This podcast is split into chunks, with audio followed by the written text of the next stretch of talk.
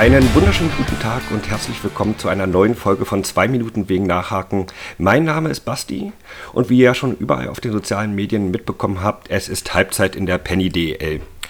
Die Hälfte der Hauptrunde ist gespielt. Wir stehen vor Weihnachten und dem Jahreswechsel und da haben wir uns gedacht, wir betrachten die bisherigen 26 Spieltage mit einem waschechten Experten. Deswegen darf ich den Ex-Profi und bisher bratwurstfreien Christoph Ullmann bei uns begrüßen. Hi Ulle. Hallo, schön, dass ich dabei sein darf. Ja, schön, dass es mal wieder geklappt hat. Ja, danke für die erneute Anfrage von eurer Seite. Ähm, das hat mir das letzte Mal sehr, sehr viel Spaß gemacht, vor allem wie wir dann hinten raus äh, das Ganze geendet haben. Du schuldest mir noch eine Bratwurst. Genau. Das letzte Mal, als ich in Berlin war, haben wir uns ähm, leider Gottes verfehlt. Es lag auch daran, ähm, dass ich ähm, mit meiner Anreise ein paar Schwierigkeiten hatte. Ich bin an einem falschen Bahnhof ausgestiegen und musste dann nochmal 25 Minuten Taxi fahren. Letztendlich bin ich selber schuld, dass ich um meine Bratwurst gekommen bin, aber das werden wir nachholen. Ja. Wo bist du denn ausgestiegen?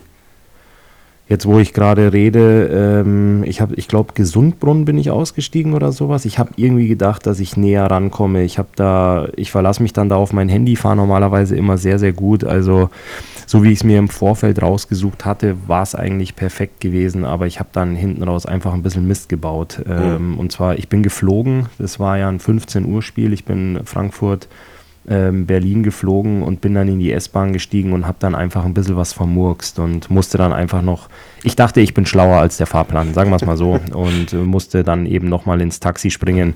Hinten raus war es dann, dann perfekt, da bin ich dann super weggekommen. Ja, ähm, ja aber wer lesen kann, ist klar im Vorteil. Ja. Wobei man auch sagen muss, die, die Berliner S-Bahn äh, hat auch ein bisschen ihr Eigenleben, also vielleicht bist du ja auch richtig gefahren, nur die S-Bahn nicht. Ja gut, die Diskussion würde ich jetzt nicht anfangen, weil ich glaube, wenn man anfängt mit der Deutschen Bahn zu diskutieren über Fahrpläne und ähm, alles andere Zeiten, was da dazugehört, ich denke, da bleiben wir besser beim Eishockey, da äh, sind wir treffsicherer. Ja, und wer die letzte Folge äh, mit dir bei uns gehört hat, der weiß natürlich die Bratwurst-Story. Ähm, die Frage darf natürlich in diesem Universum nie wieder gestellt werden, aber ich soll explizit nochmal erwähnen, dass die Fans da sehr drüber glücklich waren, dass du die Frage überhaupt beantwortet hast und äh, auch so ausführlich und auch mal ein bisschen emotionaler, dass sie mal die andere Seite kennengelernt haben. Da soll ich nochmal explizit Danke dafür sagen. Ja, sehr, sehr, sehr, sehr gerne. Ich habe ja damals auch schon betont, dass in Mannheim wird da ja gar nicht drüber gesprochen. Ne? Ähm, und das ist ja auch so ein Thema, jeder nimmt es ja irgendwie anders mit nach Hause. Natürlich aus unserer Sicht mit, mit Frust, mit Enttäuschung, mit Fassungslosigkeit. Und ich habe ja damals auch gesagt, als ich eure Doku gesehen habe, ähm, ihr habt das ja als Spiel des Jahrhunderts dargestellt. Und das ist immer, das ist im Sport sind es immer die, die zwei Seiten der Medaille. Ne? Der, der eine jubelt, der andere trauert. Und aber ähm, ja, das ist was, das gehört zur, zur Geschichte der Adler Mannheim genauso wie zur Geschichte der Eisbären. Und ähm, ich meine, ich bin jetzt kein Therapeut, aber reden hilft ja immer. Ne? ja, die Aufnahme war ja auch vor knapp einem halben Jahr. Da hat man auch Sommer, schöne warme Temperaturen. Ähm, die Vorfreude bei uns beiden war richtig groß auf die neue Saison. Jetzt ist die Hälfte der Hauptrunde ja schon um. Es gab schon einige Highlights, wie zum Beispiel das, würde mir jetzt spontan einfallen, das Halloween-Nürnberg-Spiel, äh, wo die Eisbären 10 zu 2 gewonnen haben. Gab es ja auch lange nicht mehr zweistelligen äh, Endausgang, sage ich mal. Du hattest aber auch schon privat ein Highlight diese Saison vor knapp einem Monat. Nimm uns da mal mit. Ja, tatsächlich. Ähm, das war mein, mein Abschiedsspiel, was ich zusammen mit Markus King in der SAP-Arena hatte. Ähm, schon was ganz, ganz Besonderes, muss ich sagen. Wenn ich da in den Vor oder als ich in den Vorbereitungen steckte, denkst du so zurück und äh, da fällt mir natürlich auch ganz spontan das Abschiedsspiel von Sven Felski ein im Wellblechpalast. Ich war damals bei Daniel Kreuzer an der Bremenstraße und habe auch das Spiel von, von Jochen Hecht und Ronny Arendt mitgemacht. Und wenn man da so zurückblickt, dann kriegt man schon mit, dass es Spiele solcher Art nicht ganz so häufig gibt. Und als der Markus King und ich da eben gefragt wurden, ähm, ob wir Lust hätten, so ein Abschiedsspiel zu machen, da ist uns beiden natürlich das Herz aufgegangen.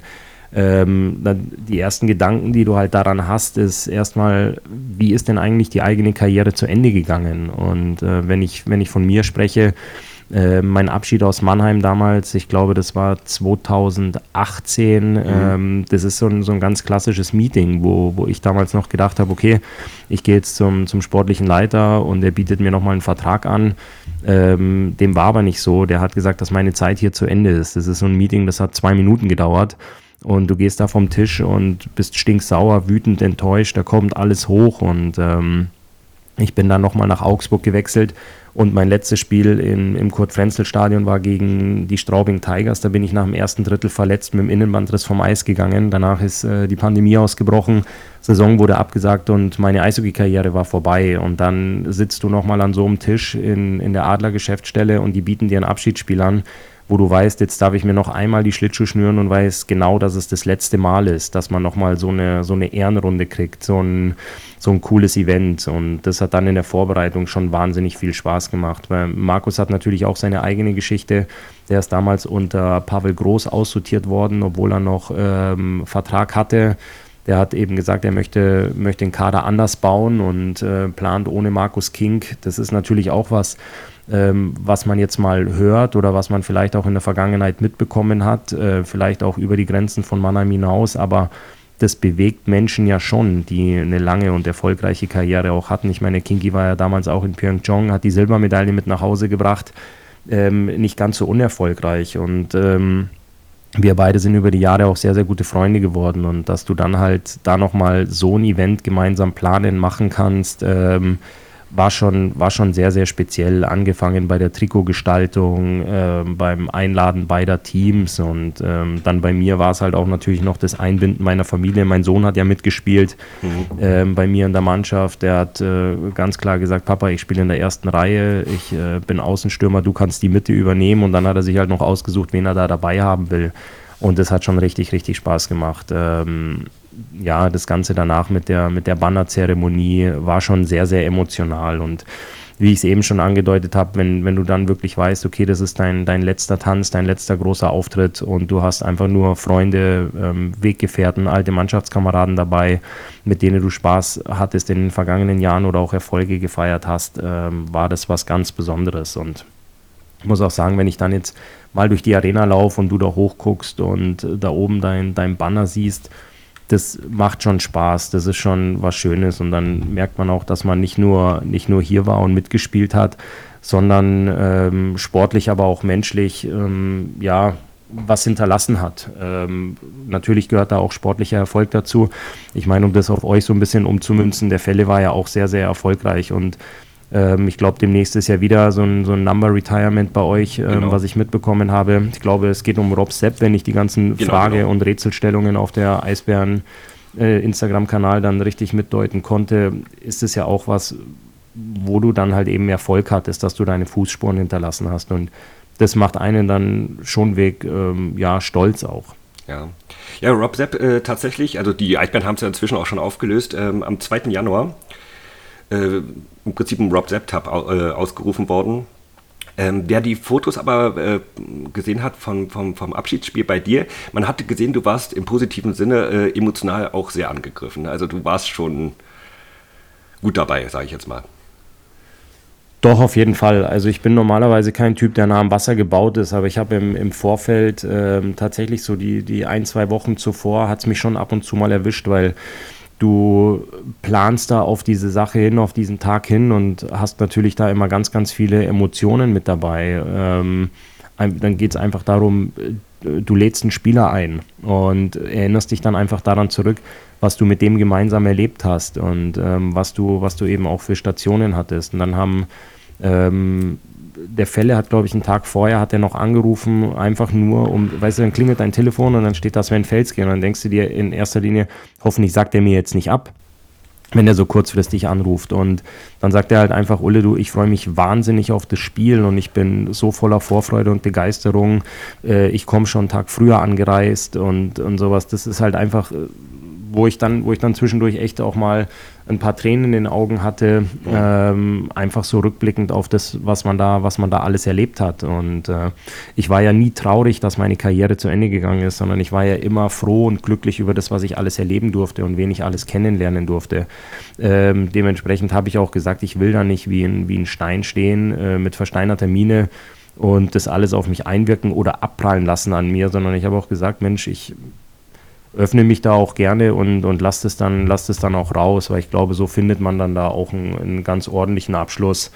Und vor allem hat es mich dann halt schon gepackt, da mit, mit meiner Familie zu stehen. Äh, meine Tochter hat das Eröffnungsbully gemacht und mein Sohn hat mitgespielt und dann die beiden eben mit meiner Frau zusammen sind dann eben da auf das, äh, mit dem Banner ähm, dahin gelaufen und haben das, haben das Banner eingehängt, dass es da hochgezogen wurde. Und das dann halt so zu sehen, ähm, hat, mir schon, hat mir schon Spaß gemacht und es hat mich dann auch ergriffen, ja. Ja, hat man dir auch angesehen.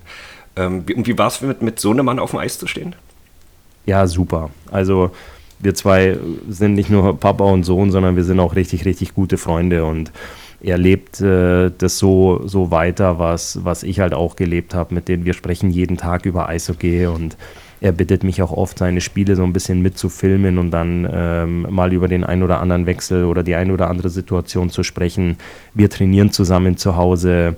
Ähm, wir gucken die Eishockey-Konferenz, ähm, wir gehen zu den zu Adlerspielen, wenn es sein Spielplan und sein Stundenplan ähm, von der Schule her erlauben.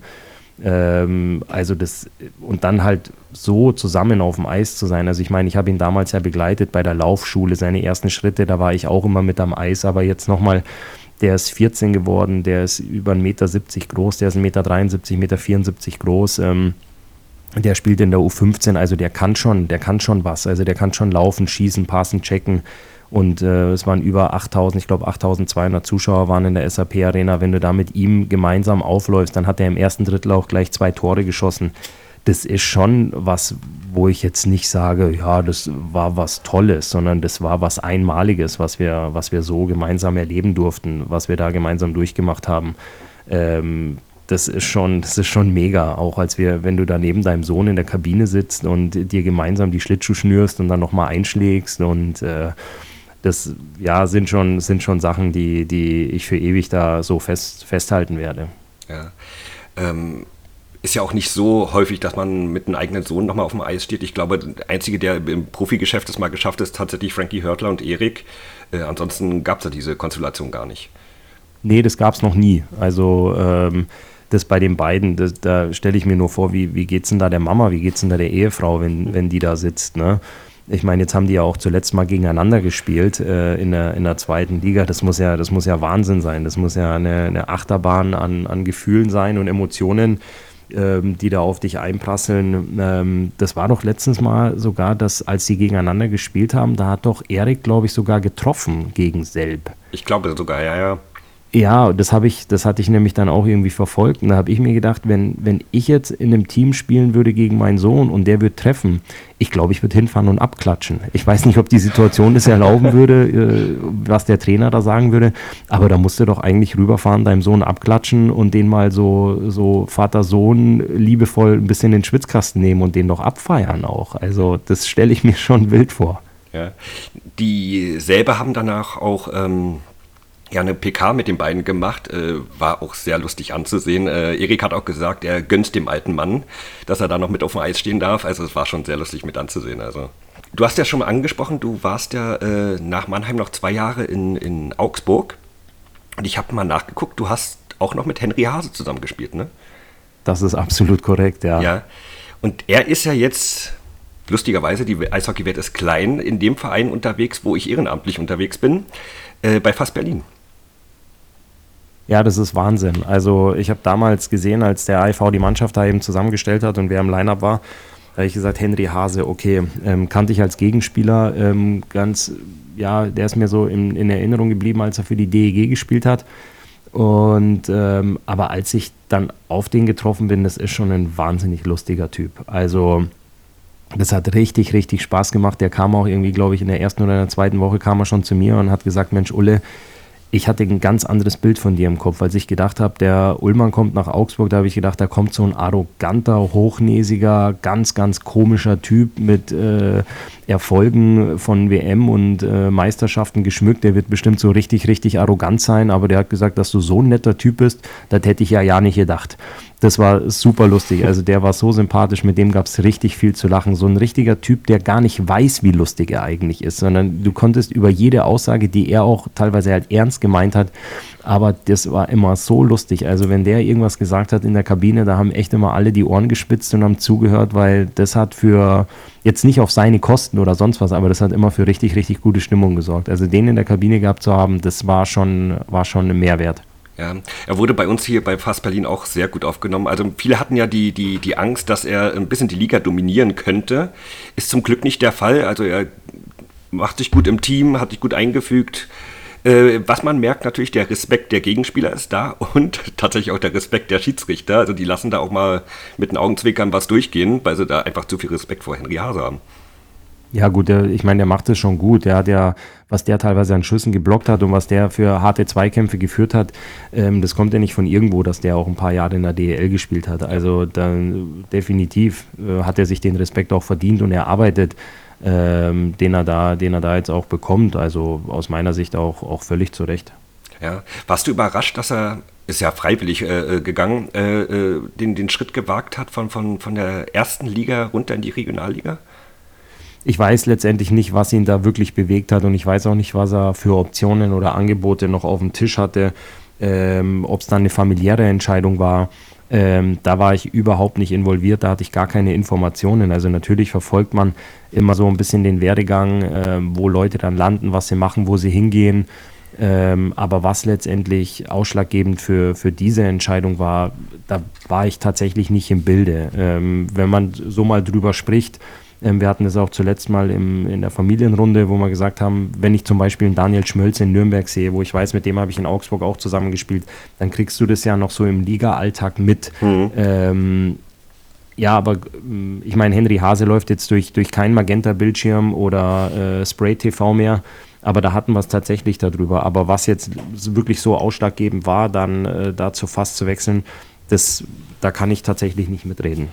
Ähm, äh, soweit ich das jetzt gehört habe, war das äh, äh, wegen Familie, wegen Frau, dass, dass sie in äh, ihre Karriere äh, nach vorne bringen kann. Also dass er da ein bisschen zurück, äh, sich zurückhält.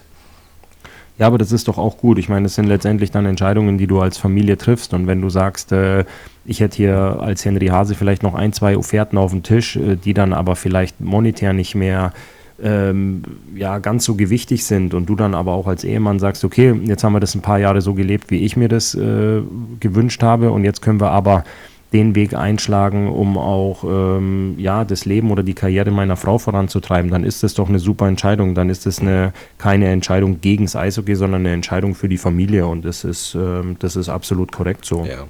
Ja, und der kannte ja auch den Verein schon. Also er war ja äh, in seiner damaligen Zeit, wo er bei den Eisbären gespielt hat, äh, Förderlizenzspieler bei uns unten, damals noch Oberliga. Ähm, er kennt ja alle im Prinzip. Gut, die Spieler sind ein bisschen neu, aber ich sag mal, die Geschäftsführung äh, äh und, und alles drumherum, das kannte er ja auch schon damals schon. Ja, dann wird es ihm wahrscheinlich halt äh, auch nicht so schwer gefallen sein, da den Schritt zu gehen und durch diese Tür dann eben auch zu marschieren. Ja, ähm, von der Regionalliga zurück in die Penny DL. Wir wollen uns mal ein bisschen äh, äh, angucken, wie die Clubs so unterwegs sind. Äh, stellt sich natürlich äh, als erstes die Frage, was ist los in Mannheim?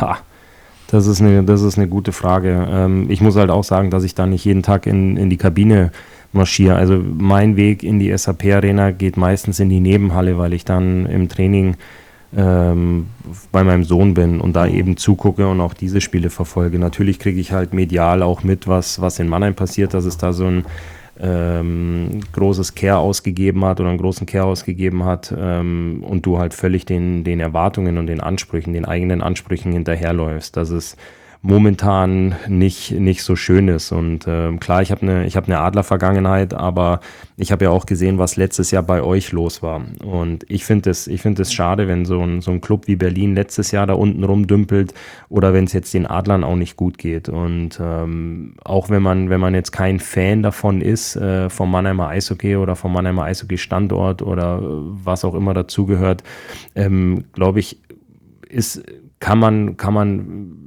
Schadenfreude haben, ganz klar, aber ich glaube, jeder freut sich, wenn es zu einem Spitzenspiel kommt, Platt, äh, zwischen Platz 1 und Platz 2 und äh, Platz 2 und Platz 3 und da halt dann eben Berlin, München, Mannheim steht, äh, dicht gefolgt von Köln, weil es halt einfach so die größten Franchise-Organisationen in der Liga sind. Und ich glaube, da sind wir uns schon einig, ähm, du, du willst die oben haben, wenn es um die Playoffs geht, du brauchst die auch oben, die haben äh, mit die größten Hallen, ähm, die größte Historie, die, die größten Fanlager und ähm, ja, deswegen ist es, ist es eben aus, aus Mannheimer Sicht oder auch so ein bisschen durch die Mannheimer Brille gesprochen schon schade und auch ein bisschen ähm, oder fast traurig, wenn man, wenn man sieht, wie jetzt auch das letzte Spiel zum Beispiel gegen Köln gelaufen ist. Mannheim dominiert das ganze Spiel und verliert dann aber 0 zu 4. Also im Moment finden sie Wege, Spiele zu verlieren.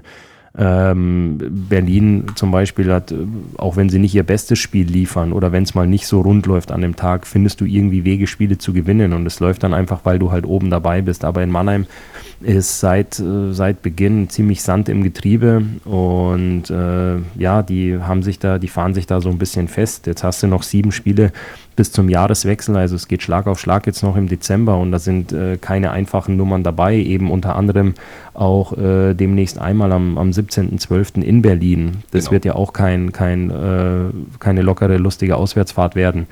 Ähm, dementsprechend hoffe ich schon, dass die, dass die sich da, da ein bisschen freistrampeln und da unten, da unten rauskommen. Ja, ich sag mal auch, äh, äh aus der Liga ist es, beziehungsweise aus Berlin ist es auch nicht wirklich eine Gehässigkeit. Man freut sich insgeheim natürlich ein bisschen, wenn der Erzrivale äh, ein bisschen schlechter dasteht. Äh, aber wir wünschen uns natürlich alle irgendwie immer Top-Spiele gegen Mannheim. Das macht ja auch die Rivalität ein bisschen aus.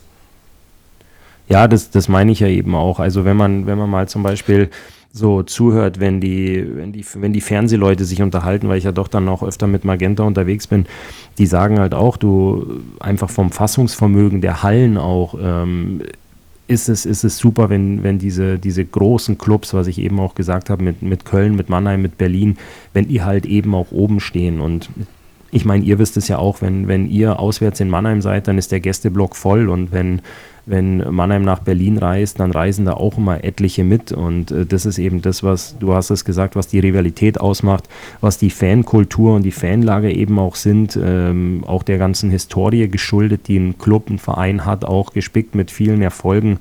Und ähm, ja, das ist halt viel, viel interessanter, wenn dann 1 gegen 2 spielt und das heißt Berlin gegen Mannheim anstatt 1 gegen 10. Und ja. ich gebe euch da ja recht, wenn, wenn man sagt, ja, man ist da ein bisschen gehässig und, und freut sich da auch ein bisschen drüber.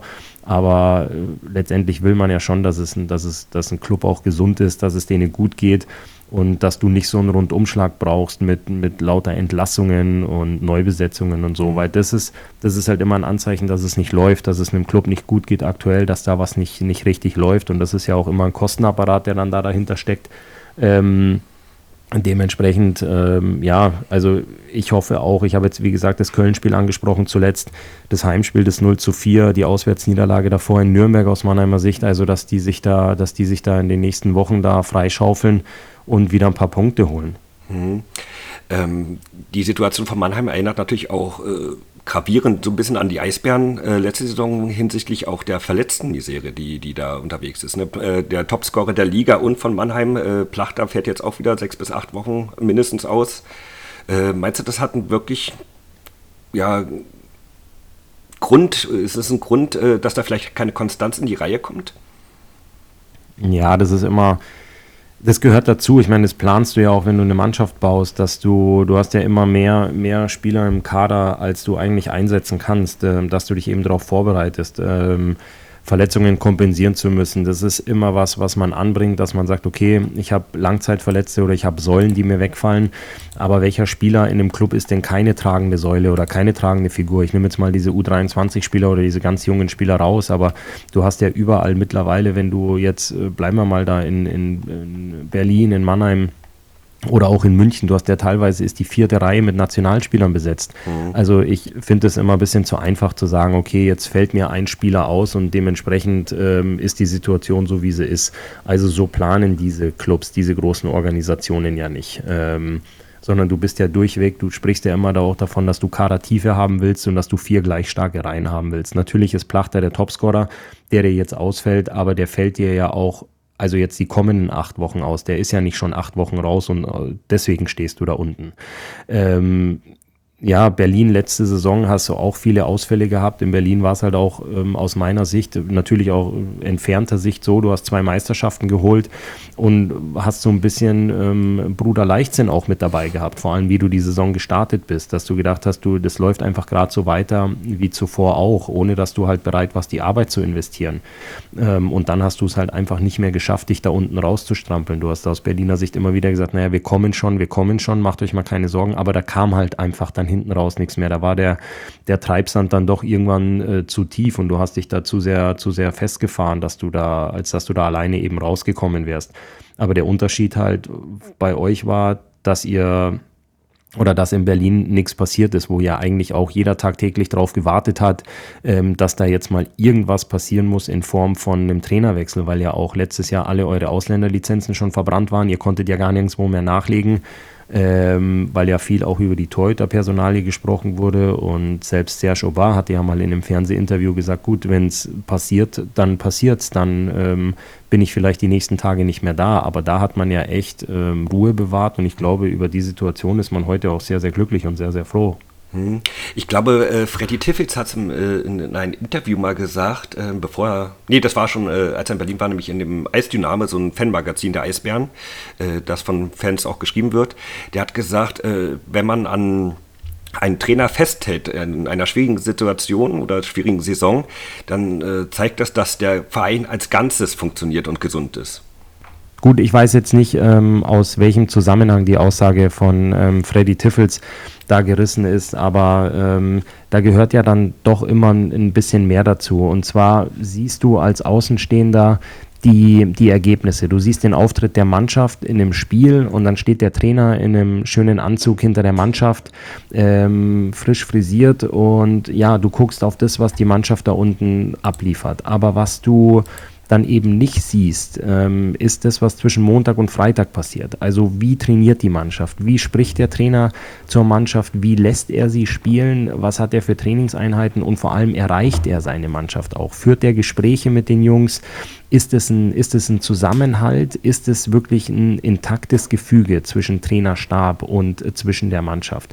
Und das ist das eben, wo wir keinen Einblick haben und dann eben auch nicht beurteilen können, warum eine Organisation oder warum ein Club zu der finalen Entscheidung kommt, sich dann von jemand zu trennen. Wenn sich ein Stefan Richer hochsetzt und die ganzen Trainingseinheiten von Serge Aubin anguckt und merkt, dass die Jungs zusammen harmonieren, dass sie funktionieren, dass da eine gute Kommunikation ist, dass da Biss drin ist, dass das Training läuft, ähm, dass er eben auch mit seiner Ansprache die Mannschaft erreicht und die Mannschaft versucht, die Sachen umzusetzen dann äh, gebe ich dir da vollkommen recht, dass man sagt, äh, das Umfeld ist gesund und die, die Organisation, der Club, ähm, die Mannschaft ist intakt. Wenn du jetzt aber da sitzt und feststellst, dass das gar nicht mehr funktioniert, ähm, dass der Mann, dass der, der Mann, äh, der, der Chef hinter der Bande sein, seine Jungs überhaupt nicht mehr erreicht im täglichen Training, dann ist es natürlich auch was, was in so eine Entscheidung eben mit einfließt. Und ähm, solche Sachen sehen wir eben nicht. Man sieht halt nur die Ergebnisse Ergebnisse, man sieht die Auftritte am, am Freitag und am, am Sonntag und das ist aber dann zu einfach ähm, zu sagen, ja klar, ähm, die Tabellensituation ist, wie sie ist, wir mussten handeln. Also was dich zu so einer Entscheidung bewegt, da gehört schon viel, viel mehr dazu. Du gehst ja jetzt auch nicht einfach hin und sagst so, ich entlasse dich jetzt, weil wir auf Platz 10 stehen, sondern du hast ja da vorab viel, viel mehr Informationen, viel mehr Gespräche und guckst ja auch viel weiter ähm, über den Tellerrand hinaus, als dass es nur die, die Auftritte eben am Wochenende sind. Mhm. Und äh, ich sag mal, es sind jetzt auch, äh, wenn man sich die Tabelle anguckt, auch viele Kleinigkeiten eigentlich nur. Ähm, Mannheim jetzt auf Platz 10, auf Platz 8. Ingolstadt hat aber genauso viele Siege und Niederlagen wie, wie Mannheim, aber holt ins Spiel äh, mehr Punkte im Prinzip. Es sind aber auch nicht viel mehr Punkte. Also es sind wirklich Kleinigkeiten, die dann sagen, äh, von Platz 10 auf Platz 7 wieder hoch. Also es kann ja auch relativ schnell gehen.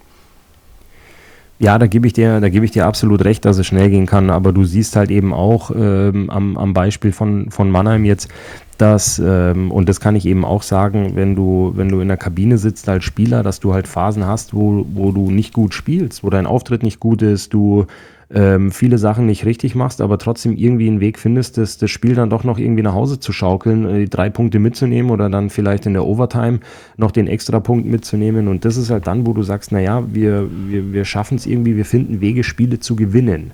Ähm, und was Mannheim halt aktuell schafft, ist, einen Weg zu finden, Spiele zu verlieren. Ähm, ich bin eben schon in, in solchen und solchen Kabinen gesessen. Das ist manchmal richtig frustrierend. Also wenn es eben gut läuft, dann sitzt du da, lachst, gehst in der aktuellen Phase auf den Glühwein, äh, zu, auf den Weihnachtsmarkt und dann sind es vielleicht zwei oder drei Glühwein und du sagst, super, ich freue mich auf Freitag, weil irgendwie stochen wir das Ding wieder rein oder irgendwie fällt es dann wieder ähm, über die Torlinie und äh, wir gewinnen und freuen uns und feiern. Und auf der anderen Seite kannst du halt sagen, du, vielleicht trinke ich auch drei Glühwein, vielleicht hilft mir das, aber irgendwie am Ende des Tages schaffen es wir wieder das, das Spiel zu verlieren und mit null Punkten dann dazustehen, egal welchen Aufwand wir betreiben.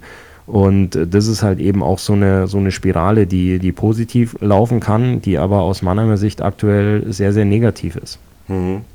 Äh, du hattest ja das äh, Spiel gegen Köln äh, angesprochen. Köln ist ja auch fulminant in die Saison gestartet. Da haben ja auch viele gesagt, das ist jetzt die Saison der Kölner Haie.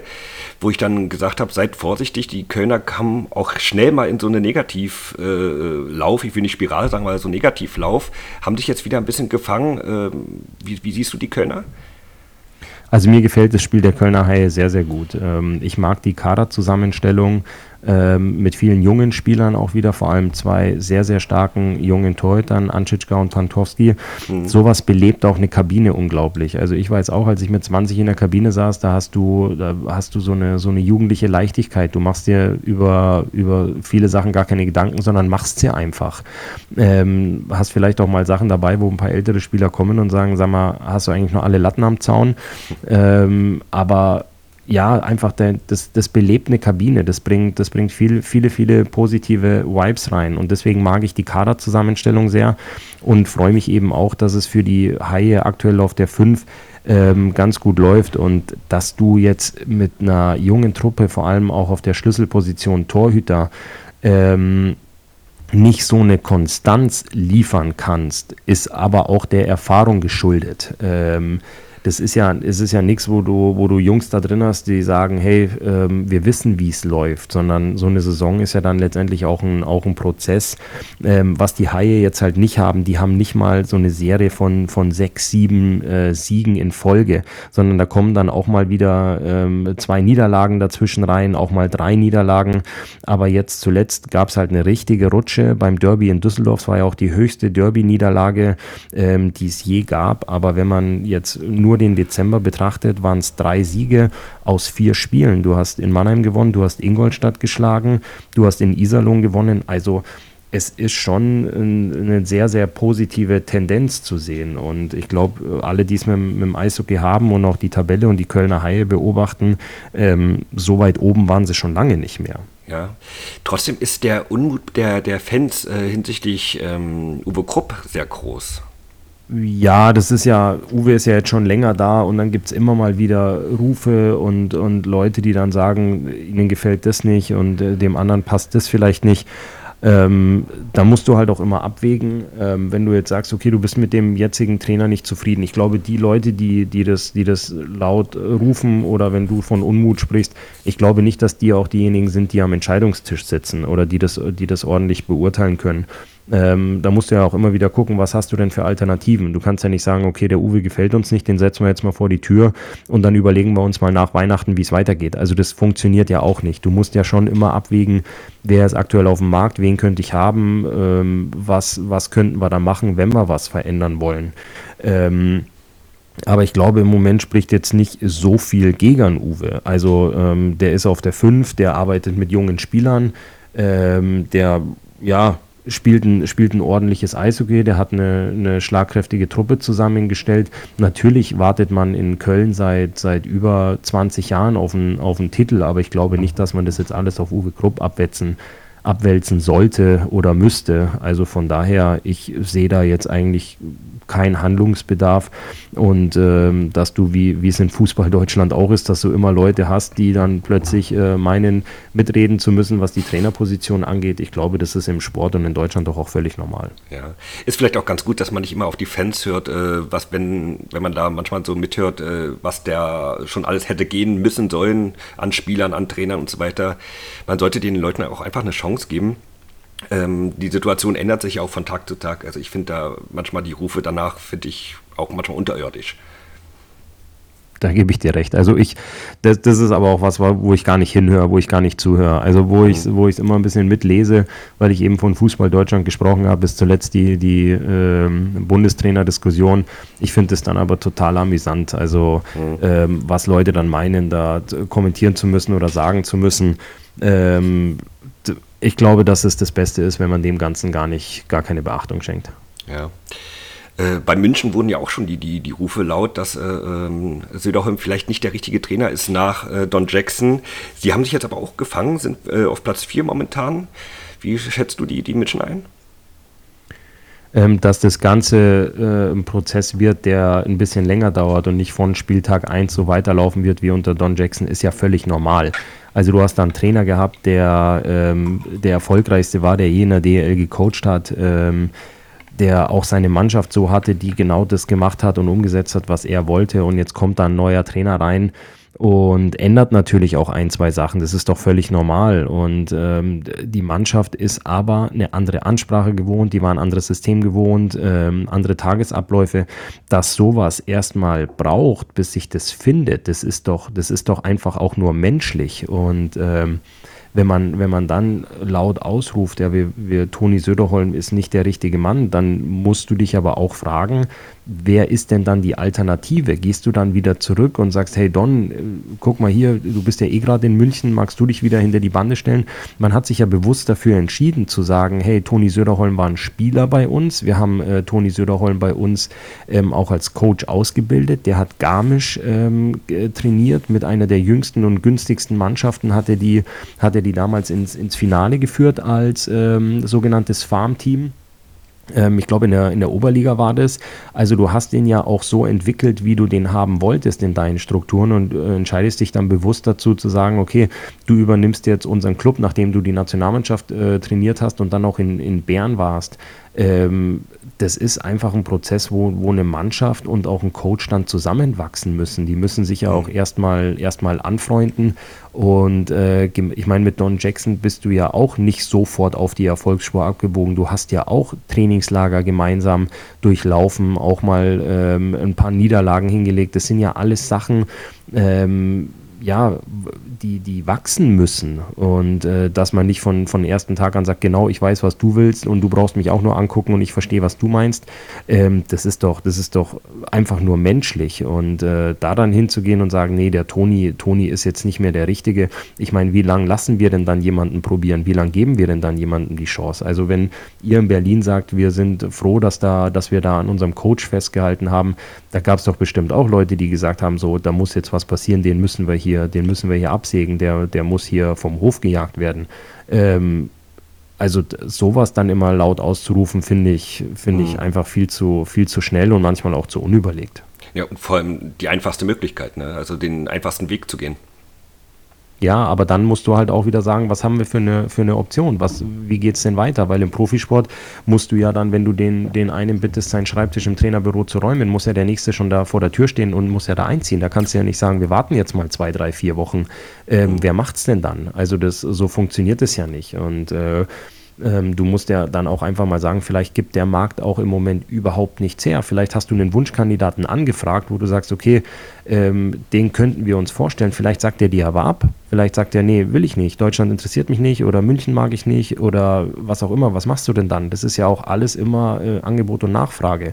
Aber da ist, sind, sind Clubs und Organisationen schon äh, meiner Meinung nach gut aufgestellt und die handeln da auch nicht unüberlegt und vorschnell. Also eine, eine Diskussion über Toni Söderholm anzufangen, ähm, fände ich, fänd ich totalen Schwachsinn. Ja, es sind ja meistens auch die eigenen Fans, die damit anfangen. Ist ja nicht so, dass, dass wir jetzt aus Berlin Berlin sagen, was habt ihr denn in Mannheim da schon wieder gemacht?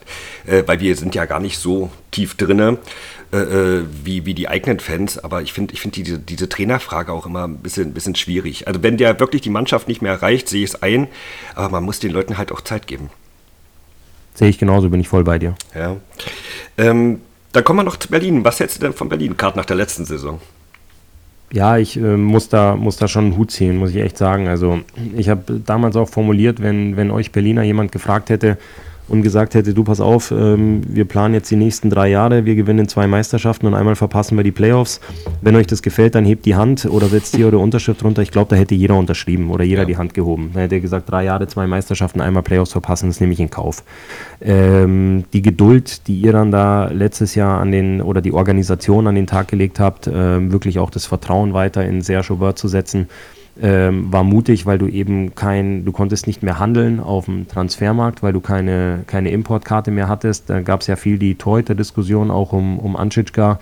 Ähm, das war einfach ein Jahr, wo ihr aber auch oder der Club, die Spieler, die Organisation um Stefan Richer die richtigen Schlüsse gezogen hat. Ähm, weil ich bin immer ein großer Fan davon, nicht nur zu reflektieren, wenn man, wenn man verloren hat, wenn alles schlecht läuft, sondern auch mal zu reflektieren, warum haben wir eigentlich gewonnen, was ist eigentlich passiert. Und da ist jetzt über den Sommer schon viel passiert. Ähm, also da muss man schon ein, ein Lob aussprechen, Kompliment aussprechen ähm, weil ja jetzt personell auch nicht so viel verändert wurde. Also deine Führungsspieler, ich nehme jetzt mal Frankie Hördler ähm, raus, der, der gegangen ist, aber sonst sind von deinen Führungsspielern um, um Marcel Nöbels, um Leo Pföderl, Jonas Müller sind ja schon viele da geblieben mhm. und äh, die zum einen sagen können, wir waren damals dabei, als wir die Meisterschaften gewonnen haben und wir waren aber auch diejenigen, ähm, die letztes Jahr wirklich den Karren in den Dreck gefahren haben. Ähm, da jetzt wieder so eine, so eine Saison hinzulegen, das hat ja dann schon viel Arbeit in Anspruch genommen, viel Aufarbeitung, viele Gespräche, viele Analysen, auch eben auch mit demselben Trainerstab. Du musst dir das ja so vorstellen, jetzt würdest du den Trainer wechseln, dann kommst du als Spieler halt rein und sagst, ja, okay, jetzt herrscht hier ein frischer Wind oder ein anderer Wind. Aber du kommst ja wieder in diese Kabine rein und es ist ja alles dasselbe. Es ist ja alles das, wie du es gewohnt bist, aus den Jahren zuvor erfolgreich und aus dem Jahr, ähm, wo es gar nicht gut lief. Da kannst du ja auch sehr schnell an den Punkt kommen, wo du sagst, ich kann es nicht mehr hören. Es ist immer gleich. Und ich meine jetzt nicht nur die Ansprachen, sondern es ist dieselbe Stimme, es sind dieselben Abläufe, es ist dasselbe Gesicht. Um da halt dann jetzt so rauszukommen nach 26 Spielen und damit 52 Punkten und den, den meistgeschossenen Toren auf Platz 1 zu stehen, ähm, ja, da muss ich sagen, also da ziehe ich echt einen Hut. Hm. Äh, erstmal danke dafür, auch wenn, wenn wir da persönlich nicht dafür äh, verantwortlich sind. Ähm, aber man muss auch sagen, dass die, die Neuzugänge Zugänge sehr, sehr gut funktionieren. Ich denke da an Jake Hildebrand, Freddy Tiffett, der ein bisschen unterm Radar spielt, aber im Prinzip auch äh, die zweitmeisten Vorlagen in der, in der Liga hat, wenn ich mich nicht irre. Äh, Tobi Eder, der funktioniert, also da haben die Neuzugänge auch gut eingeschlagen.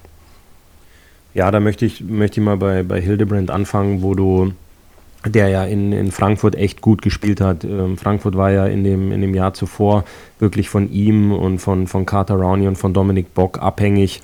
Ähm, dann ist es ja immer so, und ich habe das in Mannheim auch erlebt, wenn du einen Spieler hattest, der in der Liga richtig gut funktioniert hat, ist es ja nicht immer ähm, gleichsagend damit, dass der auch in einem großen Club funktioniert. Also in einem großen Club hast du ja dann doch eine andere Rolle, die Ansprüche sind anders.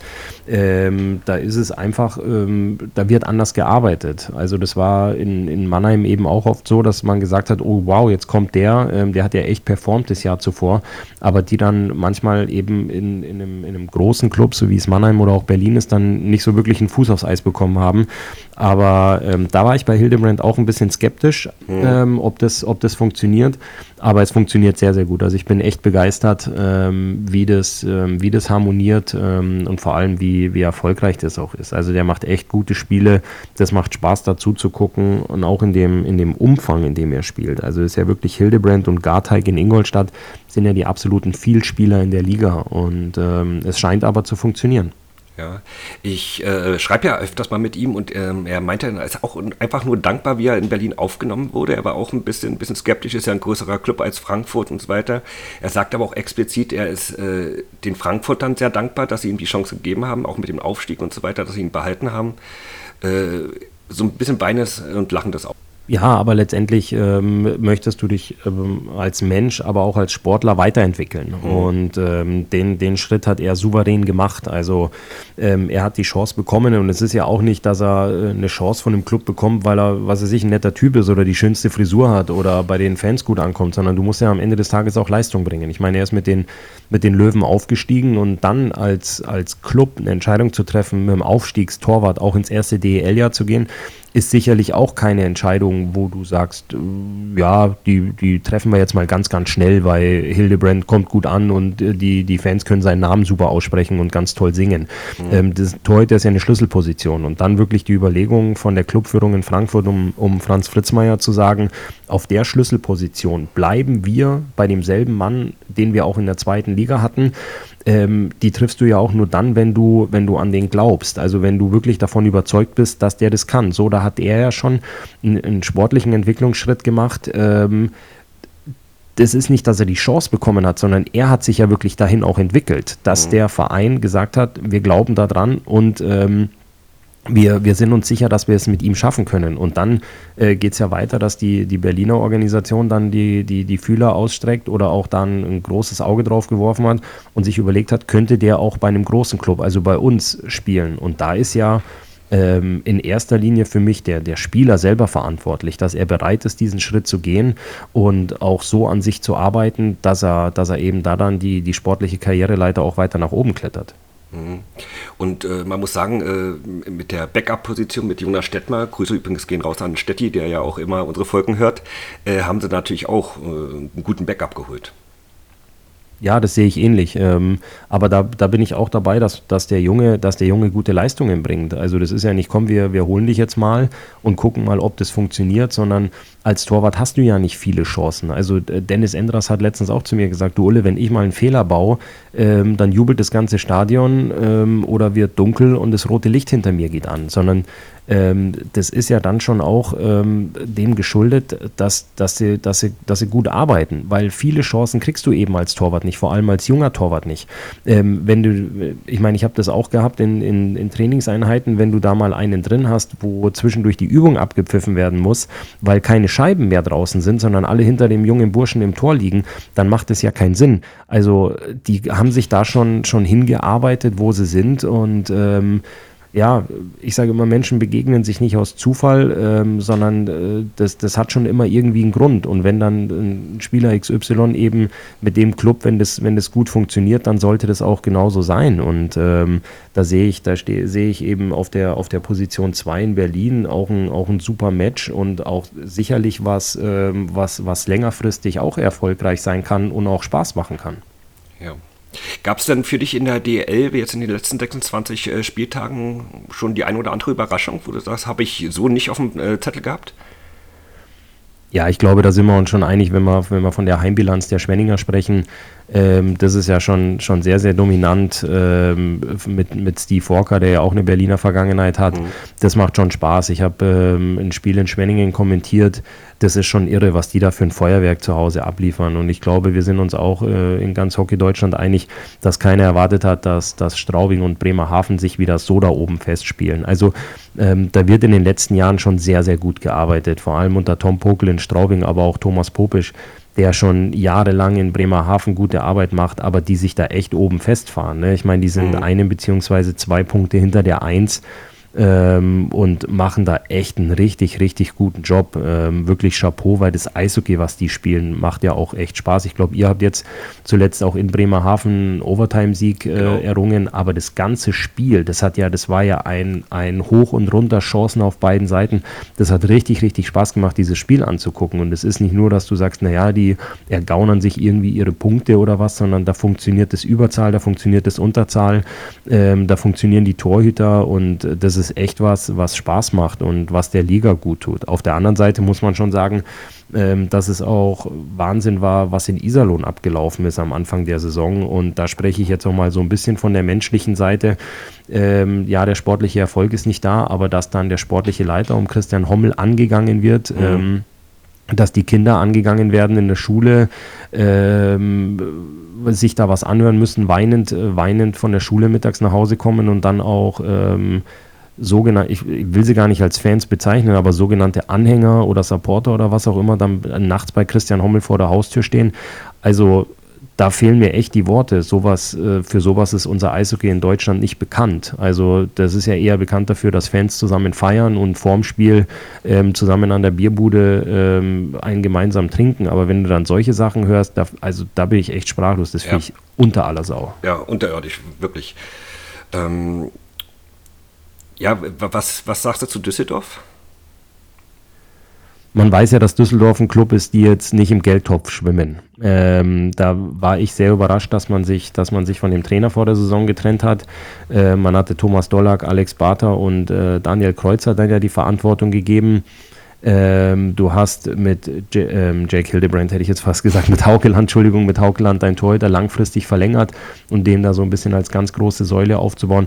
Dass es kein einfaches Jahr wieder für die DEG wird, das war klar. Vor allem hast du auch mit, äh, was ich gesagt habe, mit Thomas Dolak einen, der ganz, ganz neu auf der Cheftrainerposition ist. Dann hast du dich jetzt unterwegs von Daniel Kreuzer getrennt und hast Mike Pellegrims geholt, hast dich dadurch stabilisiert. Ähm, ja, ich, also wenn jetzt die DEG unter den Top 4 gewesen wäre, dann hätte ich gesagt, wow, das überrascht mich enorm. Also da, das ist ja Wahnsinn. Aber ich bin jetzt nicht negativ überrascht, dass es für die DEG keine einfache Saison ist. Hm. Ähm, positiv kann man ja aber vielleicht noch äh, insgesamt erwähnen, dass die DEL äh, den Zuschauerrekord jagt. Also äh, wir sind auf einem guten Weg, da wirklich die Marke zu knappen. Ähm, auch schön zu hören. Ja, ich finde das super. Also ich meine, wir lieben ja alle den Sport. Und ähm, dass, die, dass die Fans so zahlreich in die Arena kommen, macht Spaß. Also ich meine, die, die, die Zuschauerzahlen oder die Einschaltquoten beim Fernsehen steigen.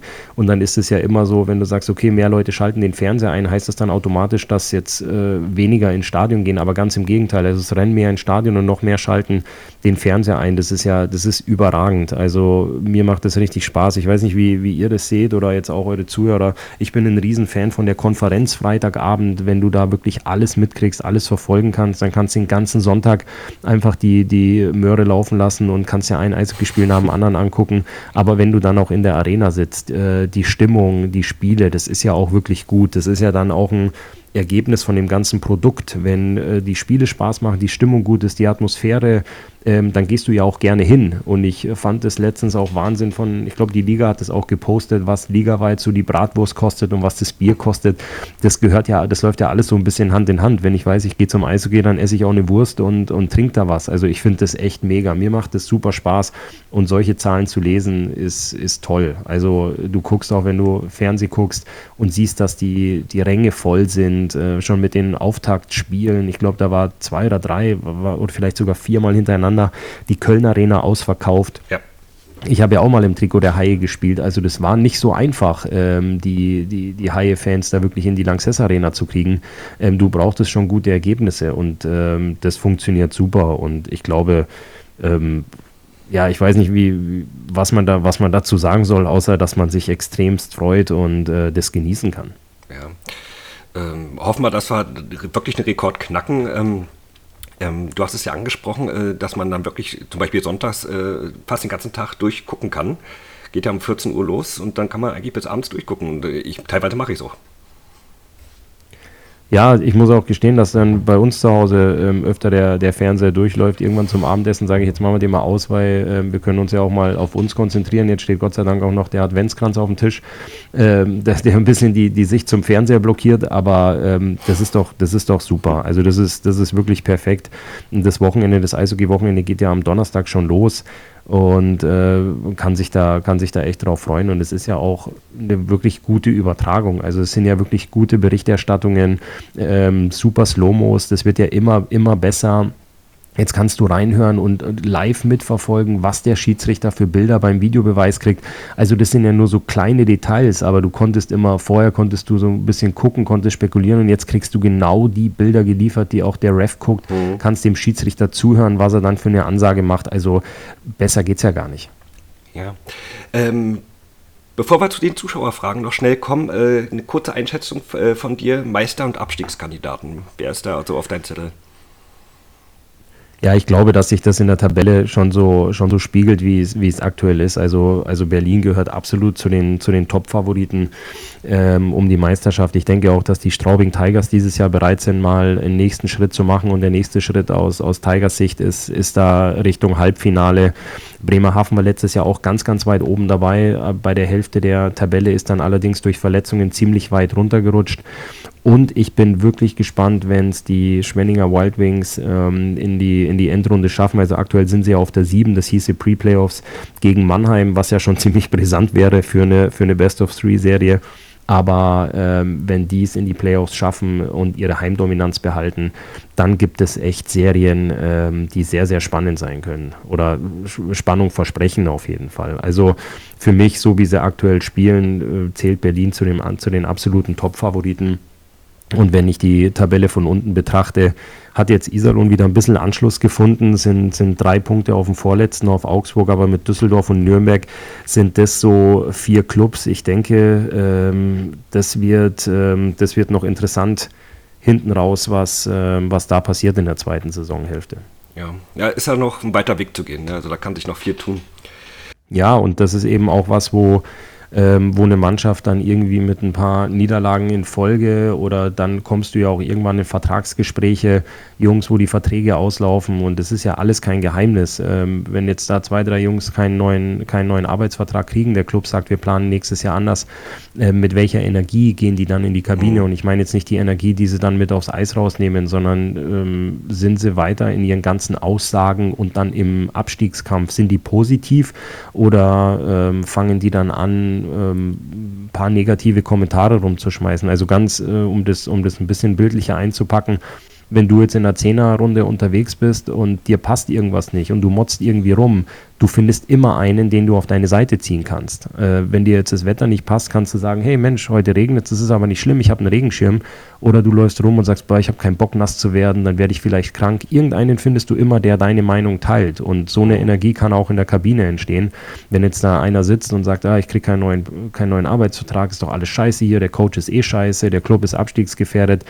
So eine Energie kann sich natürlich hinten raus auch noch, wenn es da unten reingeht, dann entwickeln. Und das ist was, wo du wirklich Jungs brauchst, die sagen, hier geht es um den, um den ganzen Club, hier geht es um die Historie, hier geht es um den Verein, wir dürfen nicht absteigen. Da kannst du eine positive Energie entwickeln oder du kannst eben auch zerbrechen an sowas, an so einem, an so einem Abstiegs, äh, in so einem Abstiegskampf und unter so einem Druck. Und da bin ich mal gespannt, eben bei den Clubs, das werden wir alle nicht wissen, das werden wir nicht erfahren, wie sich dann ähm, ja so Energien innerhalb der Kabine, innerhalb einer Mannschaft entwickeln. Wir sehen es dann nur auf dem Scoreboard, auf der Anzeigetafel oder in den Ergebnissen. Aber das ist was, was hinten raus auch dann äh, mitentscheiden kann. Ja. Ja, man kommt schnell in so eine, so eine äh, Spirale, ne? ja, das kann super, das kann super schnell passieren. Und ich meine, das sind ja auch persönliche Existenzen.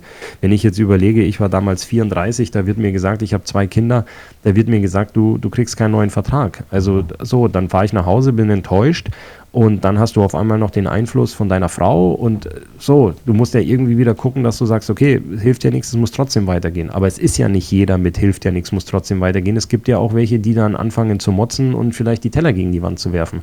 Und das ist aber auch, das ist auch alles menschlich, weil du dann halt nicht weißt, okay, wo sind wir nächstes Jahr, was ist mit den Kindern, was ist mit uns, etc. pipapo. Und jetzt bin ich ein Deutscher in Deutschland. Wenn du jetzt aber einen hast, der sagt, ja, was machen wir denn jetzt? Gehen wir wieder nach Hause, gehen wir woanders hin, gehen wir nach Österreich, gehen wir nach Italien. Das sind alles menschliche Entscheidungen, die dann eben halt auch mit aufs Sportliche einfließen und dann äh, vielleicht halt auch mit dem Abstiegskampf ein paar Prozent sein können.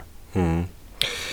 Ja gut, ähm, kommen wir noch schnell zu den Zuschauerfragen. Ähm, wir haben viele Fragen bekommen, die haben dich auch ein bisschen geähnelt, deswegen habe ich die ein bisschen auch zusammengefasst. Ähm, wir haben teilweise sogar Anfragen bzw. Fragen aus, aus Mannheim, Heilbronn und so weiter äh, bekommen. Also nicht nur aus den Eisbären-Bubble, äh, sage ich jetzt mal. Und da war eine der, der, der Fragen, ob die Adler dieses Jahr noch einen Sieg einfahren werden. aus Heilbronn denke, wohlgemerkt. Denke, bitte? Aus Heilbronn wohlgemerkt, also nicht aus Berlin. Aus Heilbronn, ob die Adler noch einen Sieg einfahren werden. Ja, doch, ich, ich äh, bin da schon sicher. Also der ich hatte es ja auch angesprochen, der Auftritt gegen Köln zuletzt war schon sehr, sehr gut. Und du hast jetzt natürlich keine, keine einfachen Aufgaben. Ähm, ich nehme das Ganze jetzt mal bis Weihnachten oder bis zum Jahreswechsel, hast du echt eine Top-Teams. Du spielst Straubing, du spielst Berlin, du spielst Wolfsburg, du hast ein Heimspiel gegen Frankfurt. Aber ähm, das Echo aus der Kabine ist wirklich gut. Also ich habe mit einigen Jungs gesprochen, ähm, weil ich sie eben auch schon länger kenne, die sagen, das Training macht Spaß, der neue Trainer hat super Ansprachen, ähm, das wird über kurz oder lang, wird es, wird es Früchte tragen. Und ähm, ja, jetzt hast du am Freitag die nächste Möglichkeit im Heimspiel gegen die DEG, bevor es dann am Sonntag nach Berlin geht. Und äh, Berlin ist aktuell ja auch nicht so heimstark, also auf der äh, Gesamttabelle auf 1, aber in der Heimtabelle auf Platz 8 also ähm, es sind jedes, jedes Wochenende aufs Neue bieten sich Möglichkeiten und ich bin mir sicher, also die Wette würde ich eingehen, dass man einem noch ein Spiel gewinnt. Okay. Äh, Manu Widerer fragt mit, mit einen Augenzwinkern so ein bisschen, ist halt nur auch Vollprofi, er kann sich die Frage eigentlich auch selber beantworten. Aber gibt es noch Hoffnung auf ein Mannheimer Comeback, dass die äh, an die Tabellenspitze irgendwie noch, also nicht unbedingt oben, aber noch, noch den Anschluss finden? Ja, also ich glaube, die Tabellenspitze, von der braucht man aktuell nicht sprechen, lieber Manuel. ähm, das sind dann doch einige Punkte. Ähm, momentan in so einer Situation denkst du wirklich von Tag zu Tag und von, von Spiel zu Spiel. Ähm, ich glaube, dass man nicht, äh, nicht zu weit äh, greift, wenn man aus Mannheimer Sicht sagt, die direkte Playoff-Teilnahme oder auch die, die Top 4 sind, äh, sind ein Mussen, das sind 10 Punkte. Und ähm, jeder weiß, dass 10 Punkte im Eishockey jetzt auch mal über, über zwei, drei Wochen ähm, wettgemacht werden können. Also Tabellenspitze würde ich jetzt, würde ich jetzt nicht anpeilen. Ich glaube, ähm, da stehen zu viele Bäume im Weg, um da den Wald zu sehen. Aber ähm, ja, ich denke schon, dass man, dass man sich das Ziel setzt, ähm, weiter nach oben zu kommen und auch dann in die Top 6, Top 4 reinrutschen zu wollen, beziehungsweise sich reinarbeiten wollen. Siehst du denn die reelle Gefahr, dass das Mannheim gar keine Playoffs spielen könnte? Ja, ich weiß nicht, wie das bei euch war, wenn man euch das letztes Jahr mal gefragt hat. Also da hättet ihr wahrscheinlich auch abgewunken. Ähm, ich meine, die Gefahr besteht immer. Ne? Und wenn du jetzt, wenn du jetzt überlegst, letztes Jahr hat es Berlin erwischt, dieses Jahr rutscht, rutscht Mannheim darunter, dann siehst du halt einfach auch, wie gut und wie eng die Liga ist und dass es eben jeden auch mal treffen kann. Also der, der da jetzt zu Hause sitzt und drüber lacht und sagt, hahaha, guck mal, jetzt hat es die Berliner erwischt, jetzt erwischt die Mannheimer, uns erwischt es nie. Ich glaube, der lügt sich selber an ähm, weil du einfach Mechanismen greifen, über die wir jetzt eben auch gesprochen haben, wenn es mal nicht harmoniert mit einem Trainer oder wenn du einfach in den Strudel kommst, aus dem du dich selber nicht rausarbeiten kannst, dann schlitterst du da einfach unten rein und ähm, eine Gefahr, die besteht immer. Also ich will nicht sagen, dass, dass man davor, dass man, dass da irgendein Club ähm, ja da wetterfest ist dagegen. Ähm, aber ja, ich, ich hänge mich jetzt einfach mal an den, an den letzten Auftritt gegen, gegen Köln fest, dass die Mannschaft schon intakt ist und eben auch die Spieler davon sprechen, dass der Trainer sehr, sehr gut ist und äh, dass sie davon überzeugt sind, wieder rauszukommen. Ähm, aber ja, davor gefreit ist, ist keiner, dass man vielleicht am Ende des Tages auch dasteht und äh, sagt, Mensch, jetzt gucken wir uns das Ganze leider nur vom Fernseher aus an. Ne? Hm. Eine letzte Frage. Ähm, welche DEA-Transfers sind für dich besonders eingeschlagen? Oder ähm, besonders auffällig? Der Transfer, muss ich, muss ich echt sagen, der für mich wahnsinnig gefruchtet hat, ist äh, Steve Walker. Also das hätte ich nicht gedacht, ähm, dass er da vom, vom Co-Trainerposten in München äh, zum Cheftrainer befördert ist. Er ist jetzt keiner, der von extern kam oder irgendwie von, von draußen kam. Ähm, dass der komplett neu ist. Also der kennt die Liga, aber es ist ja dann doch schon mal was anderes, wenn du dann ähm, wirklich mit dem, äh, ja, mit, mit, dem Zepter ganz vorne stehst und das, äh, das da schwingst. Also das, das imponiert mir schon sehr, sehr gut, muss ich sagen. Ähm, also da bin ich, da bin ich echt begeistert. Ich bin jetzt immer kein so ein, so, ein, so ein großer Fan davon zu sagen, oh, ich feiere jetzt äh, diesen ausländischen Spieler ab oder ähm, diesen Neuzugang, der aus der NHL oder aus der KHL kommt. Ich bin dann eher schon ein, ein begeisterter Zuschauer davon, wie, wie die deutschen Jungs ähm, performen. Ob es jetzt ein Maxi Kamera in Köln ist oder auch ein Marcel Nöbels immer wieder, wie der abliefert, ein Matthias Plachter. Sowas ist was, was mir dann unglaublich Spaß macht, auch wenn ich einen, einen äh, Tobi Anschitschka sehe, wie das jetzt in Köln funktioniert und äh, wie der Spiele für die Mannschaft äh, gewinnt. Weil ich bin letztendlich auch ein ganz großer Fan von der deutschen Eishockey-Nationalmannschaft und freue mich, wenn ich die Jungs, wenn ich die Auftritte beim Deutschland Cup sehe wie auch ein Yasin Elis letztes Jahr zum Beispiel zum, zum Stürmer des Jahres und zum Spieler des Jahres gewählt wurde.